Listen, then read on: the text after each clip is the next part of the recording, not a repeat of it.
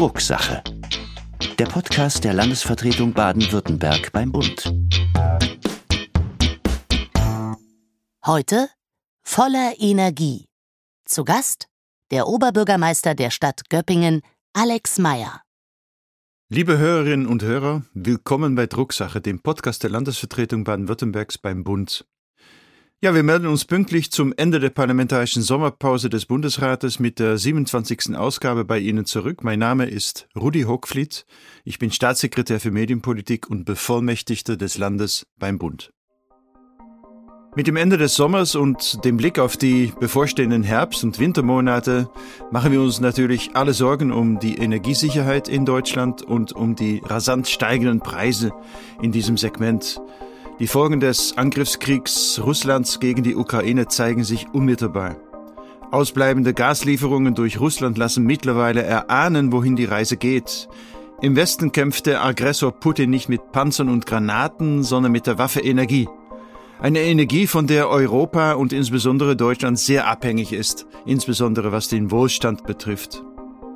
Und seit dem 23. Juni gilt in Deutschland die Alarmstufe und damit die zweite von drei Krisenstufen des Notfallplans Gas.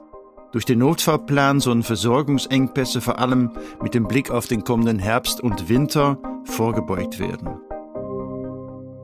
Was bedeuten diese etwas abstrakten Regelungen für kommunale Stadtwerke, für die Versorgung vielleicht auch Ihrer Wohnung? Dazu hören Sie in unserer heutigen Podcast-Ausgabe Alex Meyer, Oberbürgermeister der Stadt Göppingen.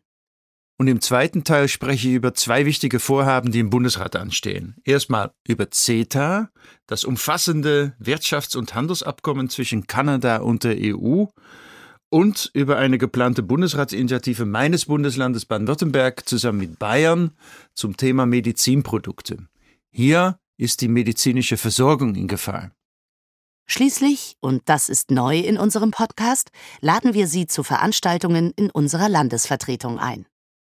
Zunächst aber freue ich mich natürlich auf unseren heutigen Interviewgast. Herzlich willkommen, Herr Mayer. Ja, hallo, vielen Dank, dass ich dabei sein darf. Ja, sehr gerne. Freut mich, dass Sie Zeit haben für uns. Der 32-jährige Alex Meyer ist seit 2021 Oberbürgermeister der Kreisstadt Göppingen.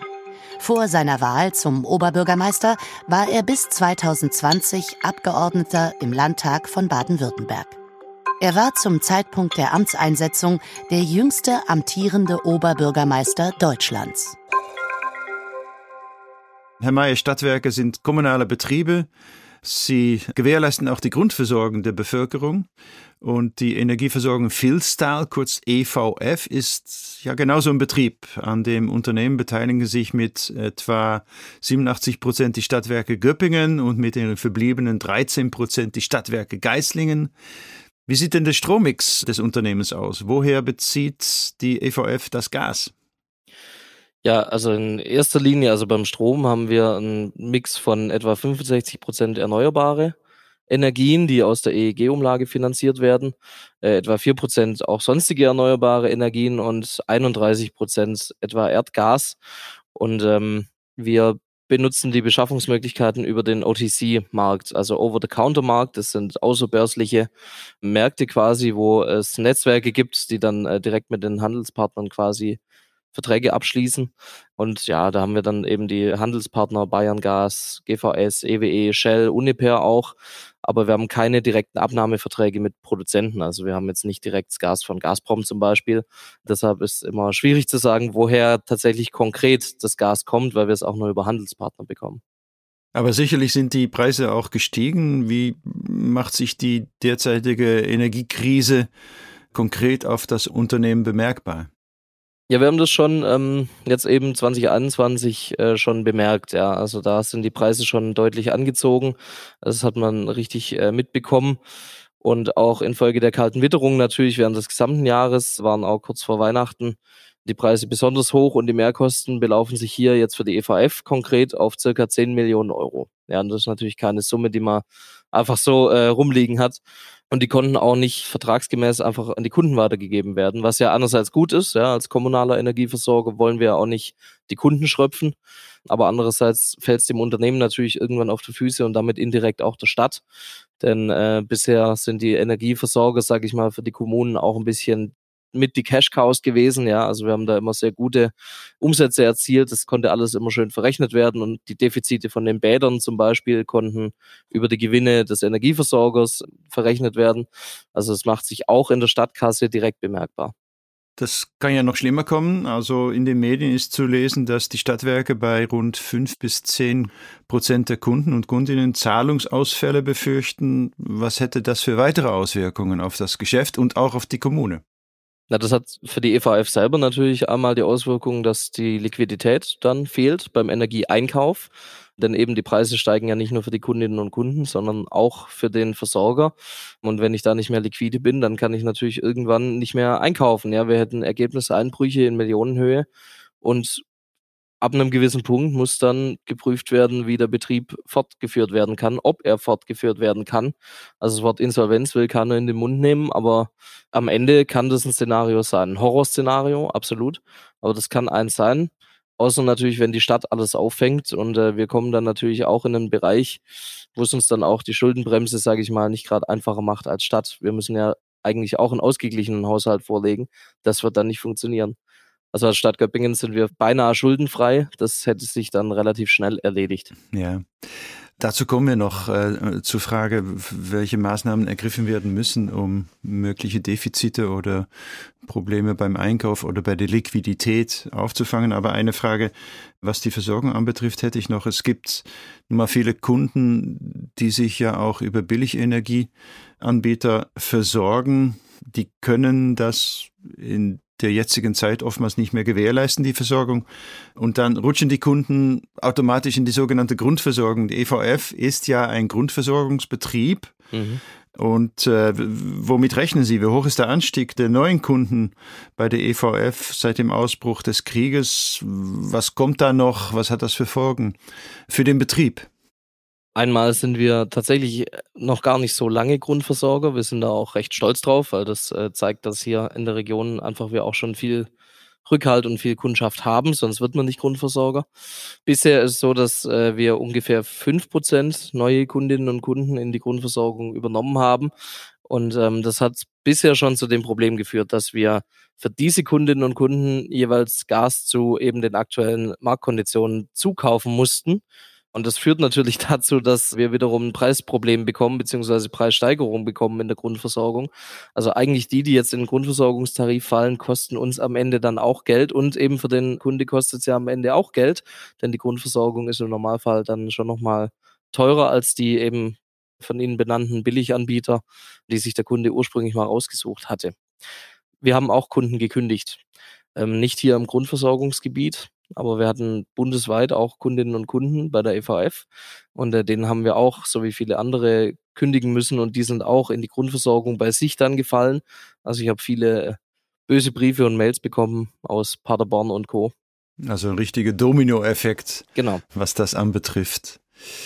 Ja, es ist, wie es ist. Ähm, in den Verträgen vieler Kunden, die schon länger bei ihrem Energieversorgung sind, wurden natürlich Energiepreise festgelegt, die weit unter dem momentanen Niveau liegen. Da gibt es jetzt die sogenannte Gasumlage, die gewährleisten soll, dass die Energieversorger ihrerseits die äh, gestiegenen Preise weitergeben können. Was bedeutet das genau für die kommunale Versorgung in Göppingen? Also es ist ja im Moment so, dass die ähm, Gaslieferungen eben aus Russland, die vertraglich ja zugesichert sind, nicht mehr bedient werden. Das äh, wissen wir alle. Und deshalb müssen die betroffenen Gasimporteure die Menge am Markt neu einkaufen, um ihren Verpflichtungen gegenüber zum Beispiel der EVF und den anderen äh, Versorgungsunternehmen nachzukommen. Und dieser Einkauf, der erfolgt derzeit einfach zu enorm hohen Kosten, also teilweise einfach das Zehnfache vom bisherigen Preis. Und dadurch entstehen den Gasimporteuren auch enorme Verluste, die die Unternehmen in die Insolvenz treiben würden. Und in der Folge müsste die EVF für ihre Kunden dann wieder Ersatz beschaffen. Damit würde im Endeffekt uns das gleiche Schicksal dann drohen wie den Gasimporteuren. Also durch den Effekt könnte am Ende ein Großteil der Gasversorgung von privaten und gewerblichen Verbrauchern in Deutschland zusammenbrechen im schlimmsten Fall. Und die Gasumlage ist ein Versuch, aber ehrlicherweise aus unserer Sicht dann doch eher ein Tropfen auf den heißen Stein im Moment. Also ich hoffe, dass da schon noch mehr kommt. Naja, also es ist im dritten Entlastungspaket ja auch vorgesehen, die Umsatzsteuer auf Gas von 19 auf 7 Prozent zu senken. Da stellt sich natürlich die Frage, also steckt das die EVF in die eigene Tasche oder wird das an die Kunden weitergegeben? Äh, wie ist da die Idee dahinter? Ja, wir, allein durch die ordnungsgemäße Rechnungsstellung äh, der EVF wird natürlich sichergestellt, dass das an den Kunden direkt weitergeht. Also es geht natürlich nicht in die eigene Tasche der EVF, so wie andere Versorger das auch nicht in die eigene Tasche stecken, hoffe ich. Aber man muss auch sagen, die Gasumlage, die wird auch erst ab dem 1.10. neben der neuen Gasspeicherumlage und den erhöhten Bilanzierungsumlagen erhoben. Man könnte sich überlegen, zum Beispiel, ob man die Umsatzsteuerermäßigung auch rückwirkend für den ganzen Abrechnungszeitraum gewähren könnte, analog zu den Corona-Maßnahmen zum Beispiel. Da war es ja so. Das wäre natürlich eine große Entlastung für die Unternehmen, aber natürlich auch für die Kundinnen und Kunden. Also das wäre noch eine Überlegung, die ich gerne einbringe. Gut, vielleicht hört die Bundesregierung mit und ähm, kann diese Anregung aufnehmen, aber der Weg zum äh, Bundeswirtschafts- und Energieministerium ist ja bekannt, wo es hingeht und wo die, an wen die Schreiben gerichtet werden sollen. Sie haben jetzt schon eine Maßnahme, mögliche weitere Maßnahme genannt, die bislang noch nicht im Portfolio der Bundesregierung ist. Stadtwerke sind normalerweise in der Obhut der Kommunen und der Länder, nicht des Bundes. Trotzdem, welche weiteren Schritte Sie haben ja von Liquiditätsengpässen gesprochen, die möglicherweise entstehen können. Welche weiteren Schritte erwarten Sie vom Bund und von den Ländern auch, von Baden-Württemberg in diesem Fall, um äh, die Verbraucherinnen und Verbraucher und natürlich auch das Unternehmen zu entlasten und zugleich die Versorgungssicherheit zu gewährleisten? Was muss noch gemacht werden? Einige der Schritte, die schon unternommen wurden, sind ja durchaus richtig. Ja, also auch, dass man die Entlastungspakete ein Stück weit versucht gegenzufinanzieren, eben mit Übergewinnsteuern etc. Das ist meiner Meinung nach lange fällig. Was ich mir wünschen würde und tatsächlich kommen muss es auch vom Bund kommen, ein, ähm, eine Art Insolvenzmoratorium für Stadtwerke. Wir werden ein riesengroßes Problem bekommen, wenn tatsächlich wir den Gedanken in die Insolvenz zu gehen, wenn wir den tatsächlich weiterverfolgen müssten. Ja, wenn die Stadtwerke in die Insolvenz gehen, dann bricht die Versorgung in Deutschland zusammen.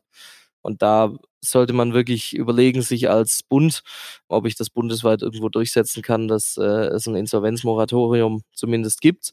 Äh, und was am besten hilft, ist natürlich sparen. Es ist ja so, die Versorgungssicherheit im Winter, die können wir nur mit erhöhter Energieeinsparung erreichen. Da hat ja die Bundesnetzagentur errechnet, dass wir mindestens 20 Prozent einsparen müssen, um ohne Gasmangellage durch den nächsten Winter zu kommen. Und da wäre es natürlich nicht schlecht, wenn da auch vom Bund und von den Ländern gewisse Anreize geschaffen werden. Wir können als Kommunen Dinge umsetzen, wir können sie aber natürlich nicht sofort umsetzen, aber wir könnten zum Beispiel deutlich mehr ins Thema PV investieren, wenn uns da manche Regeln gelockert werden. Also mal ganz konkret und vereinfacht dargestellt, wenn das Land mir das erlaubt, wenn das Denkmalschutzamt mir das erlaubt, dann setze ich gern Photovoltaik aufs Göppinger Rathaus.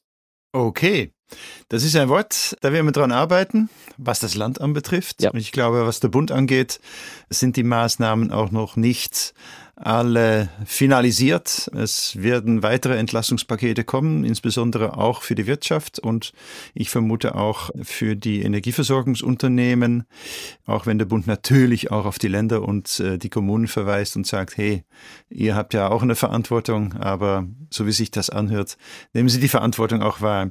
Lieber Herr Oberbürgermeister, lieber Alex Meyer, vielen Dank, dass Sie sich die Zeit genommen haben, uns äh, einen kleinen Einblick gegeben haben in die Probleme und die Lösungsansätze für ein kommunales Stadtwerk. Ich wünsche Ihnen alles Gute und äh, bis bald wieder. Tschüss. Ich bedanke mich. Bis dann. Tschüss.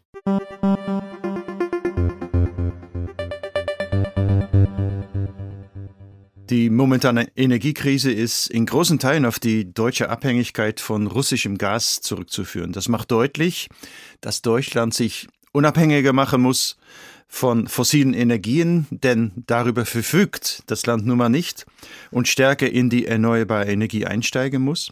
und dass Deutschland und die EU ihre Handelsbeziehungen einerseits diversifizieren und gleichzeitig vor allem den Handel mit Partnern, die die Werte der liberalen Demokratie teilen, fördern sollten.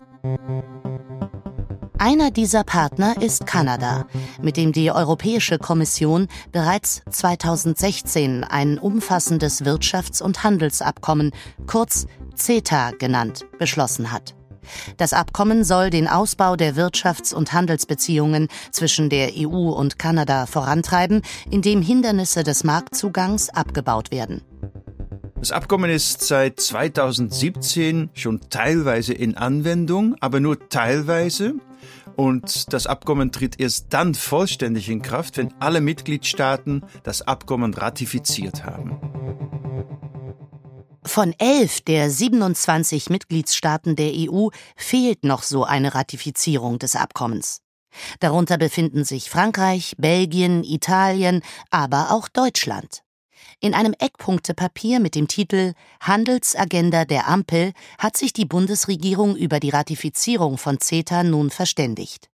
Es wurde sich jedoch darauf geeinigt, dass es verbindliche Regelungen zur Auslegung des Abkommens geben soll. Dabei geht es vor allem um Punkte, die den Klima- und Umweltschutz und den Investitionsschutz betreffen. Durch den Investitionsschutz sichern Staaten ihren Investoren völkerrechtlichen Schutz im jeweiligen Gaststaat zu. Klingt kompliziert, also nochmal anders formuliert. Investoren sollen so beispielsweise vor entschädigungslosen Enteignungen geschützt werden. Die von der Bundesregierung beschlossenen Auslegung des CETA-Abkommens beinhaltet die Einrichtung eines ordentlichen Investitionsgerichtes, durch das die gesetzgeberische Freiheit der Vertragspartner, also der einzelnen Länder, nicht eingeschränkt werden soll. Zudem soll verhindert werden, dass der Investitionsschutz missbraucht wird. So ist es jetzt allen Parteien, unter anderem im Rahmen der Klima-, Energie- und Gesundheitspolitik, möglich, gesetzgeberische Maßnahmen zu ergreifen. Im Allgemeinen betont die Regierungskoalition, dass bei der Auslegung des Abkommens Nachhaltigkeitskriterien wie Klimaschutz oder Arbeitsstandards eine zentrale Rolle spielen müssen. All diese Bedingungen sind Teil des Gesetzentwurfs, den die Koalitionäre im Juli in der ersten Lesung im Bundestag vorgestellt haben. Dazu Andreas Audretsch von den Grünen im Juli im Bundestag. Wir machen mit dieser Einigkeit in der Ampel unser Angebot an die Welt deutlich. Wir wollen mehr Handel, ja, aber basierend auf klaren Werten und Kriterien. Nach der ersten Lesung im Bundestag wird der Gesetzentwurf nun am 16. September im Bundesratsplenum behandelt. Hier können die Länder zum ersten Mal zum Gesetzentwurf Stellung beziehen und nach dem Plenum wird es dann zu Abstimmungen zu den Formulierungen kommen. Dies geschieht weiterhin innerhalb der Bundesregierung, aber darüber hinaus auch zwischen der Bundesregierung und der EU-Kommission, zwischen der Kommission und anderen EU-Mitgliedstaaten sowie zwischen der Kommission und Kanada. Nach diesen Abstimmungen wird es zu einer erneuten Lesung im Bundestag und anschließend zu einer Zuleitung an den Bundesrat kommen. Erst wenn die Länderkammer dem Gesetzesentwurf final zustimmt, kann CETA von deutscher Seite ratifiziert werden. Sie sehen, auch hier gibt es noch ein längeres Verfahren, das vor uns liegt, aber bis Jahresende, vielleicht Anfang des neuen Jahres, wird es dann auch zu einer Ratifizierung gekommen sein. Baden-Württemberg unterstützt das Vorhaben der Ampelregierung, CETA unter den neuen Bedingungen zu ratifizieren. Wir pflegen als Bundesland bereits seit über drei Jahrzehnten eine enge Beziehung zur kanadischen Provinz Ontario. Diese Provinz ist wie Baden-Württemberg in Deutschland ein Wirtschaftsmotor Kanadas.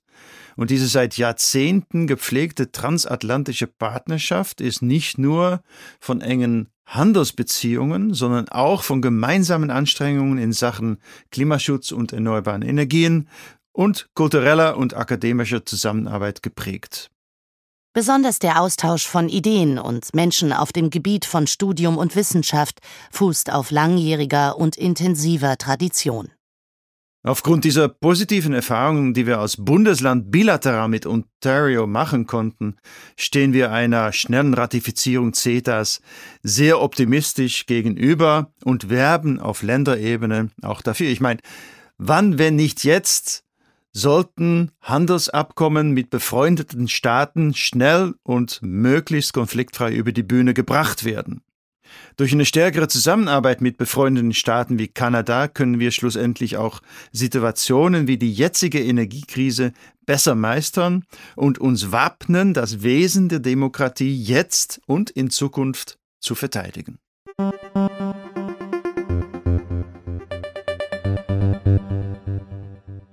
Nun zur Bundesratsentschließung von Medizinprodukten. Um was geht es in dieser Entschließung genau? Ich habe es ja in der Einleitung schon angekündigt und es ist wirklich ein extrem wichtiges Thema im Gesundheitsbereich. Es geht um die gestiegenen Zertifizierungsanforderungen für Medizinprodukte. Die Anforderungen in Zulassungsverfahren, wie zum Beispiel für künstliche Hüftgelenke, sind dermaßen gestiegen, dass sie drohen vom Markt zu verschwinden, weil die Kosten-Nutzen-Relation nicht mehr gegeben ist. Klinikärzte schlagen bereits Alarm, weil die medizinische Versorgung sich erheblich verschlechtern könnte. Manche Operationen nicht mehr durchgeführt werden können und bei seltenen Krankheiten die Medikamente unter Umständen nicht mehr zur Verfügung stünden. Hören Sie dazu Manne Lucha, württembergischer Minister für Soziales, Gesundheit und Integration. Die spezielle Problematik sehen wir bei den Nischenprodukten. Bereits jetzt hören wir, dass bestimmte Produkte nicht mehr verfügbar sind. Der regulatorische Rahmen der Medizinprodukteverordnung scheint solche Produkte leider nicht im Blick zu haben. Deshalb setze ich mich für europäische Regelungen ein, damit sichere Produkte auch für Kinder oder seltene Erkrankungen jederzeit rasch zur Verfügung stehen.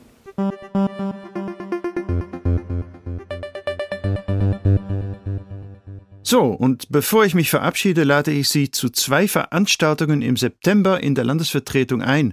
Am 22. September findet in Zusammenarbeit mit dem Staatsministerium Baden-Württemberg die Veranstaltung Frauen stehen auf für Gerechtigkeit statt.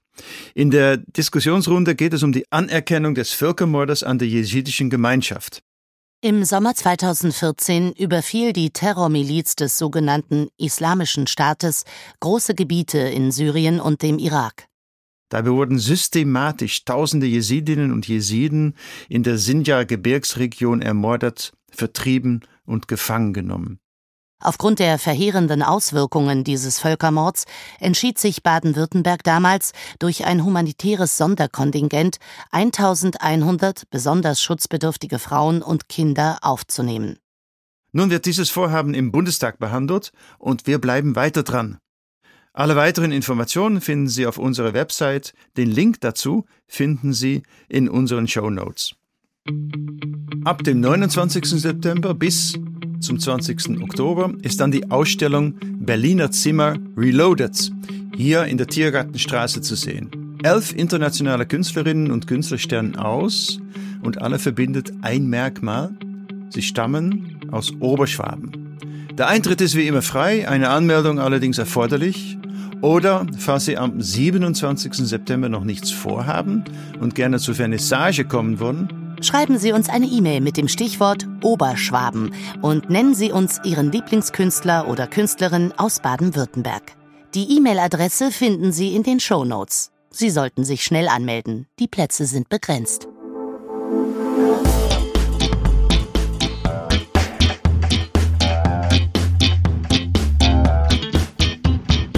Das war die 27. Folge von Drucksache dem Podcast der Landesvertretung Baden-Württemberg.